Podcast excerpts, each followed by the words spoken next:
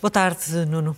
Uh, passada uma semana, não queres deixar de referir o que a imprensa estrangeira, uh, que análise fez a imprensa estrangeira das eleições em Portugal? Olha, eu consultei, tenho aqui anotados 78 órgãos de informação, uh, televisões, rádios, órgãos eletrónicos, órgãos escritos sob forma tradicional. Mostro-te aqui uma, um pequeno apanhado de alguns desses sítios que comentaram as eleições portuguesas. temos a BBC, temos o New York Times, temos a Folha de São Paulo do Brasil, temos a Xinhua da China, temos o Frankfurter Allgemeiner da Alemanha, temos o Russia Today da Rússia, temos o Financial Times, o El País, temos o Figaro. O que é que estes uh, meios todos dizem em geral? Se eu pudesse fazer uma síntese. Primeiro, uh, realçam todos a surpresa da maioria absoluta. Aliás, o Russia Today até diz uma coisa diferente, diz o choque da maioria absoluta. Uh, Sabe-se sabe lá porquê. Um, outros, outros dizem que um, há um, um, novo sistema partidário em Portugal. Uns dizem que enquanto até agora tínhamos dois grandes partidos do centro e depois muitos pequenos partidos, agora, segundo eles dizem, temos dois partidos do centro, um maior e um bastante mais pequeno, e depois um terceiro partido que vem dos extremos. Eh, e, portanto, todos eles realçam também uh, a subida daquilo que chamamos, uns chamam-lhes populistas, outros chamam-lhes uh, republicanos, de, uns chamam-lhes republicanos de extrema-direita e outros populistas e, e outros apenas uma nova força. Outra coisa que é dita é o eclipse da esquerda tradicional portuguesa, que também aqui é referido, sobretudo por causa dos, dos, dos maus resultados um, do do Partido Comunista e do Bloco de Esquerda.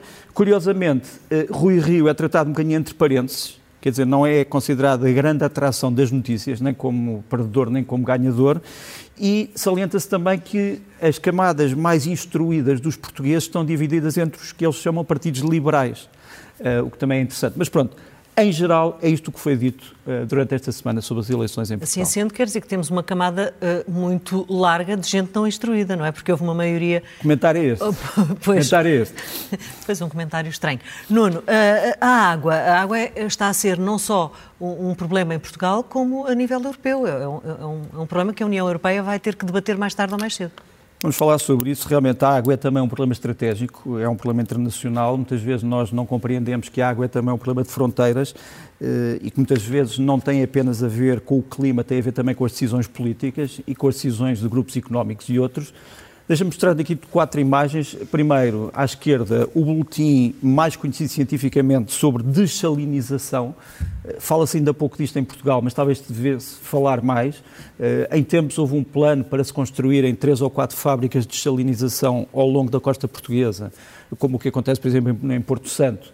Eh, os custos são muito grandes por causa da energia, mas a verdade é que numa situação de emergência, se calhar teríamos que fazer aquilo que estão a fazer os países do Médio Oriente, que não têm água e por isso simplesmente vão retirar água do mar e vão purificá-la. Hoje há, enfim, hoje há várias tecnologias de ponta para a purificação e a desalinização da água, membranas, eh, osmose, etc.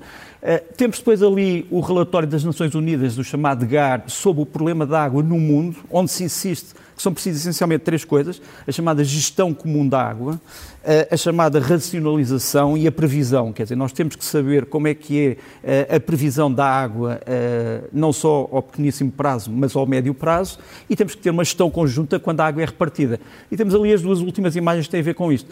A imagem de baixo, à esquerda, é a imagem do, da chamada Convenção de Albufeira, que foi celebrada entre Portugal e a Espanha em 1998, para a gestão dos grandes rios uh, que vêm de Espanha, e depois a Lei da Água, a chamada Lei da Água, que é de 2005, que é, no fundo, a norma que nos rege a todos no domínio da água e que tem a ver com uma diretiva europeia. Porque os europeus acham que o problema da água, e sobretudo o problema da água no sul da Europa, vai tender a agravar-se. E, e, portanto, é preciso um plano estratégico global. Mas deixa-me mostrar-te o nosso mapa, que é realmente um mapa algo desfavorecedor, porque, como nós vemos neste mapa, Uh, os, cinco, os quatro grandes rios portugueses que estão ali a vermelho, uh, o Minho, o Douro, uh, o Tejo e a Guadiana, vêm de Espanha.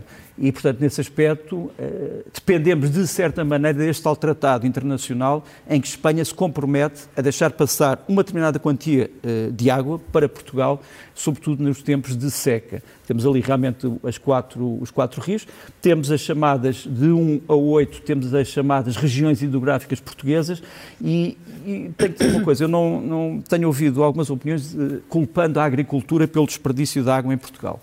Nós não podemos criar um bode expiatório na agricultura quando temos muitas, muitas autarquias que, por e simplesmente, têm desperdícios de água por rupturas, por uh, má funcionamento dos sistemas e, e atirar as culpas para a agricultura. Quer dizer, é perfeitamente irrazoável fazer isto. Agora, que não há nenhuma solução mágica para isto e que nem todos terão a mesma opinião sobre o assunto, sem dúvida mas gostava muito de um dia destes voltarmos a falar da desalinização.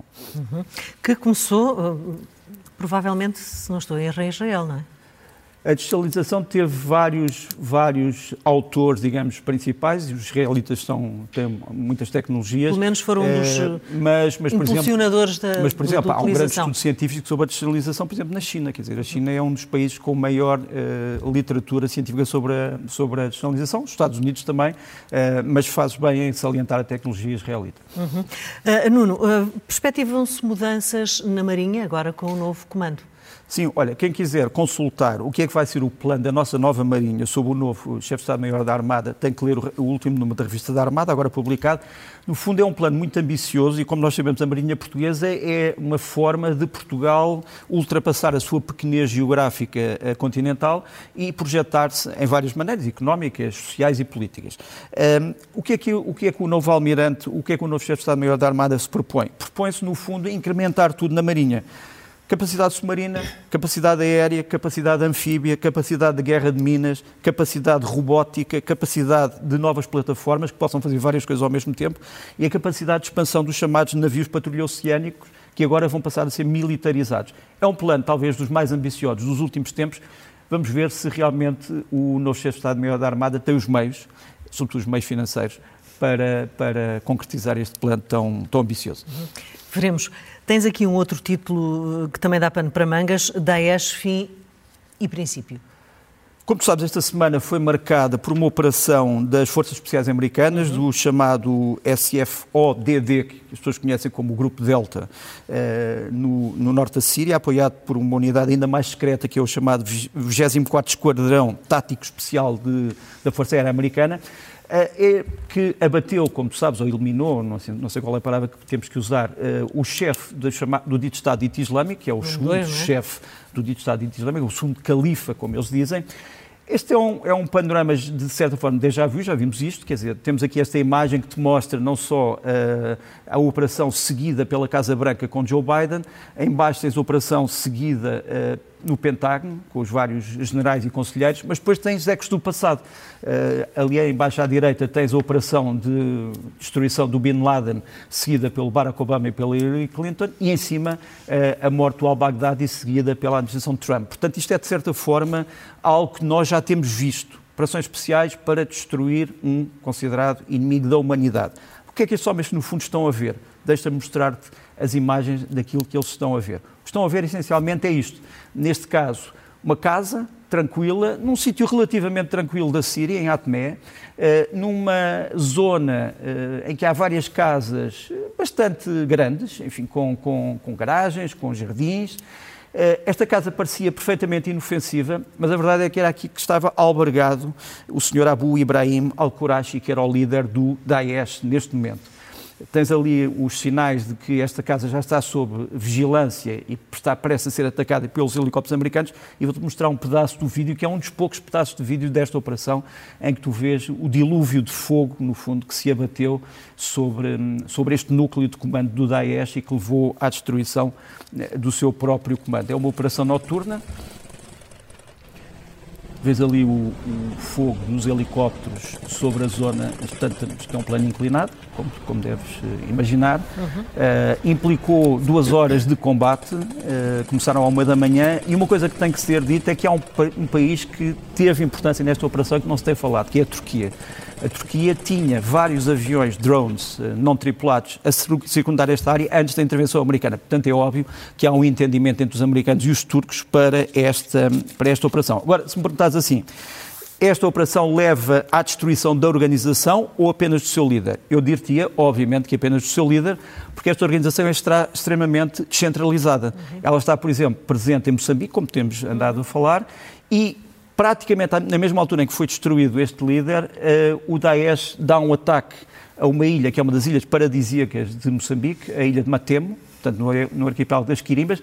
Temos ali a ilha, temos ali a reivindicação do Daesh que diz que destruiu 60 casas de civis, portanto, eles orgulham-se de terem destruído 60 casas de civis, levaram todos os alimentos disponíveis numa determinada parte da ilha e temos ali o mapa onde se mostra a posição da ilha juntamente uh, em relação ao território de Cabo Delgado. Portanto, só para dizer que alguma coisa falhou, portanto, neste momento Cabo Delgado está a ser patrulhado intensamente por forças da SADEC e do Ruanda, mas alguma coisa falhou e realmente estes homens conseguiram, por uma operação naval, atacar a ilha de Matemo, que é uma péssima notícia, penso eu, para todos.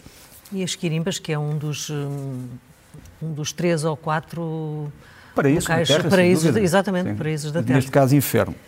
Enfim, Nuno, inevitavelmente temos que falar da Rússia e da Ucrânia e no que toca à Rússia e à Ucrânia também temos, temos que falar da NATO e da União Europeia e dos avanços e recuos e, mais uma vez, de uma, de uma potência que não costuma ser muito falada e que pode complicar as contas, quer da Rússia, quer da NATO, que é a Turquia. Deixa-me mostrar-te estas imagens.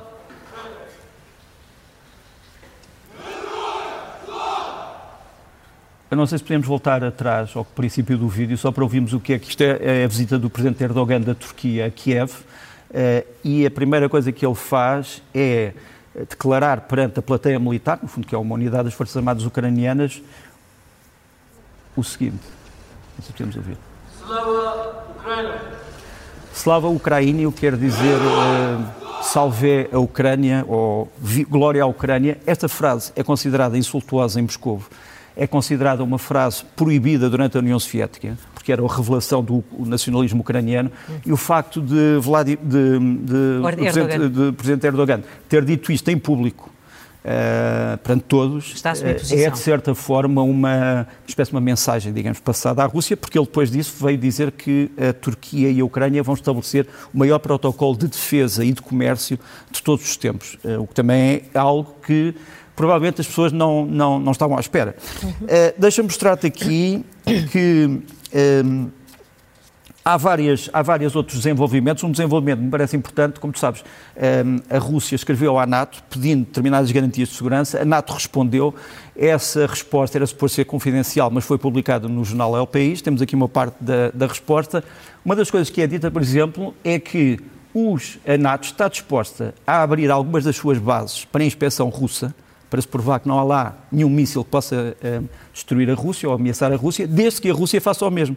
Ou seja, desde que a Rússia também deixe a NATO ir a determinadas bases para verificar se há ou não mísseis que podem ameaçar os países da NATO. Está aqui a, a parte da carta que foi revelada uh, pelo El País e é interessante. A pena é não termos as respostas. Uh, não, as respostas vão, ser, vão sendo dadas, já, já há uma grande carta da, da Rússia a todos os países da NATO, incluindo Portugal, mas deixa-me mostrar-te qual é a base que está aqui em causa. A base onde os russos diziam que havia mísseis de cruzeiro norte-americanos e que podiam atacar a Rússia. Esta base é uma base na Roménia, onde está instalado o chamado sistema antimíssil Aegis onshore. No fundo, é um sistema que envolve radares e uma plataforma de defesa contra mísseis.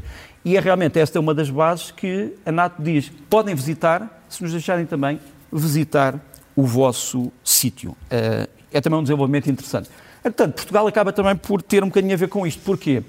Porque quatro caças F-16 da Força Aérea Portuguesa chegaram a Keflavik, na Islândia, Uh, temos aqui a imagem do destacamento português em Keflavik. A partir de agora é a Força Aérea Portuguesa que vai patrulhar os céus da Islândia. A Islândia, para quem não saiba, é um país da NATO, mas que não tem Força Aérea, nem tem Forças Armadas, propriamente ditas, e, portanto, depende do auxílio dos outros países da NATO. E ali embaixo temos um, um mapa curioso. Não sei se podemos tirar uh, uh, o rodapé só para mostrar melhor o mapa. Tens ali um mapa em que se vê dois caças da Força Aérea Portuguesa, portanto, isto é um mapa radar, dois caças da Força Aérea Portuguesa, depois um caça inglês em baixo, com um avião, eh, com um avião de reabastecimento inglês. Isto passa-se na Escócia, isto passou-se no dia 2. Os dois caças portugueses estavam a levantar para a Islândia e, de repente, foram avistados quatro bombardeiros russos a aproximarem-se da Escócia. Portanto, durante uma certa altura, os caças ingleses que iam interceptar os russos cruzaram-se com os caças portugueses que iam para a Islândia e, portanto, Portugal esteve na linha da frente de um dos eh, incidentes mais, mais propalados das, da última semana.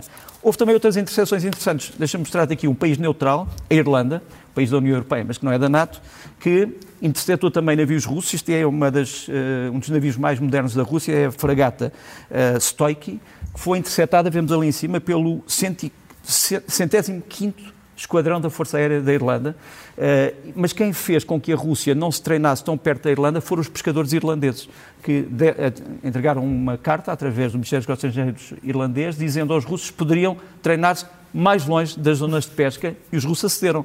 Portanto, isto também mostra que às vezes eh, o diálogo pode fazer, ter algumas, algumas funções. Deixe-me só acabar, acabar com esta fotografia. É uma fotografia do primeiro-ministro húngaro, também um país da NATO, mas que tem, como tu sabes, graves discordâncias com países da União Europeia. Viktor Orban foi ao Kremlin, nesta longa, longa mesa, esteve cinco horas reunido com Vladimir Putin, foi dizer a Vladimir Putin que a NATO não quer, não quer a guerra e, e, vai ser uma espécie de teste, vamos ver se isto deu algum resultado, porque amanhã vamos ter Emmanuel Macron na mesma mesa, em Moscovo, a continuar aquilo que o Viktor Orban diz que é uma missão de quebra-gelos. Vamos ver se o quebra-gelos realmente vai funcionar. Uhum. Esperemos. Nuno, imagens da semana, o que é que destacas? Ora, primeiro esta imagem que é algo hilariante, é uma imagem do começo dos Jogos Olímpicos eh, de Inverno, como sabes, abriram com um grande espetáculo, pompa e circunstância em Beijing, quando a delegação ucraniana passou, Vladimir Putin, que estava perfeitamente acordado, adormeceu. Portanto, e temos ali a imagem de Vladimir Putin a dormir, enquanto que os ucranianos se exibem perante o público chinês. É evidente que foi um ataque de sono, eu acho, político, essencialmente, mas é uma imagem interessante. Este é um vídeo agora que te vou mostrar também sobre os mesmos Jogos Olímpicos. Um repórter de, uma televisão, de um canal holandês estava a fazer a cobertura, estava a explicar o que é que estava a passar, junto ao estádio uh, que se chama uh, Ninho dos pássaros, é assim que se chama este estádio uh, chinês. Ele começa a ser interrogado pela sua colega, começa a falar e de repente a polícia diz: Não, não, meu caro amigo, não pode, não pode fazer esta reportagem, tem que sair daqui. Uh, ele tenta resistir, mas vão empurrando, vão empurrando. Portanto, não foi propriamente uma grande publicidade na televisão uh, holandesa sobre os Jogos Olímpicos. Realmente a polícia chinesa podia ter-se contido neste momento, enfim, mas não o fez, o que também uh, tem, penso eu, algum significado. Deixa-me continuar no Médio Oriente, no, na Ásia, para os, os, ensaios de um novo míssil eh, da Coreia do Norte, esta semana, o Hwasong-12, que aparentemente pode chegar não só ao Japão, mas também à Califórnia e a outras partes dos Estados Unidos. Temos ali eh, o tipo de míssil de que estamos a falar. E embaixo, sabe-se que esta base, que é uma base nuclear da eh, Coreia do Norte, é chamada base Punggye-ri, foi reativada uh, e está neste momento outra vez em funcionamento. O que é que vai acontecer nesta base? Não sabemos, uh, mas era aqui que os norte-coreanos se propunham testar as suas armas nucleares. Portanto, o facto de ela estar outra vez ativa não é, obviamente, um grande sinal. Curiosamente, os Estados Unidos vieram imediatamente dizer que estão prontos a reatar o diálogo com a Coreia do Norte, o que se calhar provoca nos coreanos do Norte uma sensação que é, se nós mostrarmos mais armas, se calhar as pessoas falam connosco. Não sei se é uma grande, não sei se é uma grande notícia. Depois, imagens da semana ainda na Guiné-Bissau, infelizmente, uma tentativa de golpe de Estado na Guiné-Bissau. 50 homens armados chegam ao, ao, Palácio do Governo e tentam capturá-lo. Há 11 mortos. Este é o chefe uh, da Guarda Presidencial, o Coronel Cherno Mbari, que veio aqui explicar que não está morto, ao contrário do que foi dito pelos jornais. Está bem vivo, ele tira o chapéu, para, tira o seu, seu boné para mostrar e diz que vai continuar a luta para defender o Presidente e, e, sai daqui. É um jovem que foi treinado em Israel e na China e é o chefe da Guarda Presidencial. É, este foi um dos elementos do, enfim, do, do, golpe, das pessoas que resistiram ao golpe. Entretanto, a CDAO, portanto, que é a organização regional que faz parte da Guiné-Bissau, vai intervir no país. Ainda não sabemos com que contornos, porque geralmente a CDAO só vai para países que estão divididos numa espécie de guerra civil. Uhum a Guiné-Bissau, que nós saibamos, não está em guerra civil, mas será que este golpe de Estado uh, provoca uma intervenção da CDAO e com que contornos? Essa é a questão que ainda temos que uh, discutir. Por fim, e nesta longa série de imagens, o Presidente de Israel, uma visita, o jovem Presidente de Israel, uma visita ao Abu Dhabi e ao Dubai, portanto aos Emirados Árabes Unidos, e depois o Ministro da Defesa de Israel, que vai ao Bahrein. Portanto, mais uma parte da diplomacia árabe de Israel, que não se esperava há, há uns anos atrás, tudo isto enquanto que os Emirados Árabes estão, como tu sabes, a ser atacados pelos tais rebeldes úteis que tínhamos falado há uns tempos atrás, e ao que parece Israel ofereceu a estes países árabes uma cortina defensiva igual àquela que existe em Israel, portanto o chamado sistema Iron Dome e o sistema Arrow. Vamos ver onde é que, quais serão as consequências destas visitas. Enfim. Nuno, livros da semana. Livros da semana, quatro livros. Olha, faz 100 anos que este livro, que é um clássico da literatura em inglês, o Ulisses, do James Joyce, foi publicado. Eu acho que este livro só funciona verdadeiramente lido em inglês eh, e, portanto, Uh, advogo vivamente que as pessoas regressem ao Ulisses do James Joyce, neste centenário. O Ulisses é uma história, no fundo, moderna, passada em Dublin, mas que tenta transpor a Odisseia do Homero, portanto, é como se as personagens do Homero fossem para Dublin interpretar o mesmo tipo de peripécias. É um livro muito interessante, um livro difícil, mas que é, é bom para as pessoas que queiram uh, ler bom inglês. Uh, depois, o primeiro livro em português sobre uma biografia da chanceler Angela Merkel, chama-se A Chanceler, da Cathy Marton, um livro muito bem feito sobre o percurso político desta mulher que marcou a Alemanha e os destinos da Europa. Depois, uh, um dos grandes livros de literatura fantástica de todos os tempos, do Jorge Luís Borges, o Livro da Areia, uh, no fundo é uma coleção de contos. Imagina um livro que se abria e era um livro universal, quer dizer, cada vez que o fechavas tinha mais páginas. E se estivesse a dormir à noite, chegavas lá e já não vias as mesmas páginas, porque era o infinito dentro de um livro. Uh, é uma das pequenas histórias de Jorge Luís Borges, é um, é um grande livro universal. E por fim, como sabes, hoje em dia há muitos grupos que são vencidos nas urnas e que pretendem combater nas ruas, e a propósito disso tens um livro francês que eu acho que devia ser traduzido em português, chama-se Nouvelle Histoire de l'Ultra-Gauche, a nova história da ultra-esquerda, do Christophe Bourseillet, que fala das várias famílias da uh, chamada extrema-esquerda por toda a Europa. Não são todas iguais, convém não as, não as meterem todas no mesmo saco e convém serem, serem conhecidas, e aqui está a história da, da ultra-esquerda nas urnas e fora delas, uhum. mas sobretudo fora delas. Filmes. Olha, filmes. Hum, uma reedição de um clássico da Agatha Christie, A Morte do Nilo, agora pelo Kenneth Branagh, estreia para a semana em todo o país.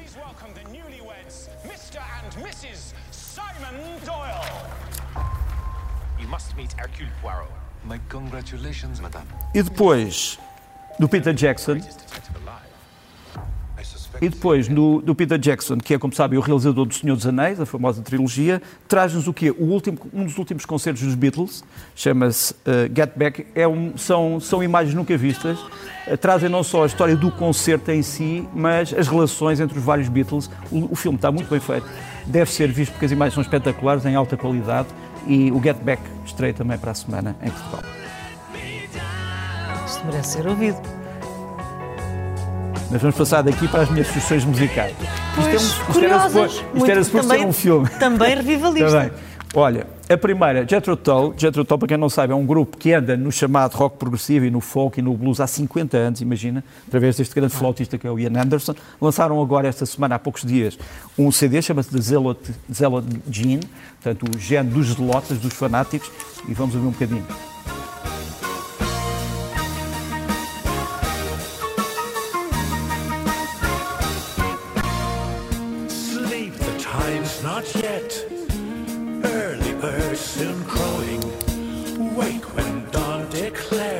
Vou acabar com uma sugestão totalmente diferente. Passo do, passo do Jethro Tull e do folk, rock, rock progressivo, blues, como lhe queiram chamar, Outro para, completamente para Beethoven, para Beethoven, uh, para Beethoven uh, o segundo CD da série Revolution, que é no fundo as, são as sinfonias 6 a 9, escritas entre 1808 a 1824, dirigidas por um grande maestro, Jordi Saval, que quis fazer um concerto com os instrumentos da época e com os precisos músicos nos sítios precisos do palco como estavam indicados pelo Beethoven. Portanto, é a melhor transcrição do espírito da época. Isto é uma altura em que o Beethoven tinha deixado de acreditar no Napoleão, porque sabia que o Napoleão já não era um líder revolucionário, mas tinha transformado num imperador e ocupador e ocupante. Uh, Beethoven Revolution é um CD duplo que foi lançado esta semana. Vale a pena ouvirem.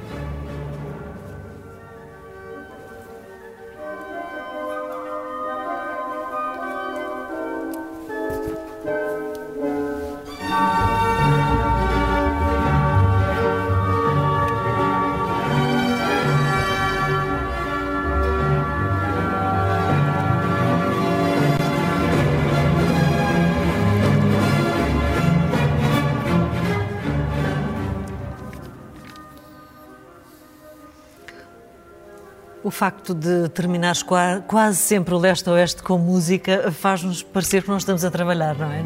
Acho que sim, Pelo mas, menos mas estamos. Dá-nos estamos. estamos e bem. Estamos e bem. Obrigada. Até à próxima. E até à próxima. Boa semana.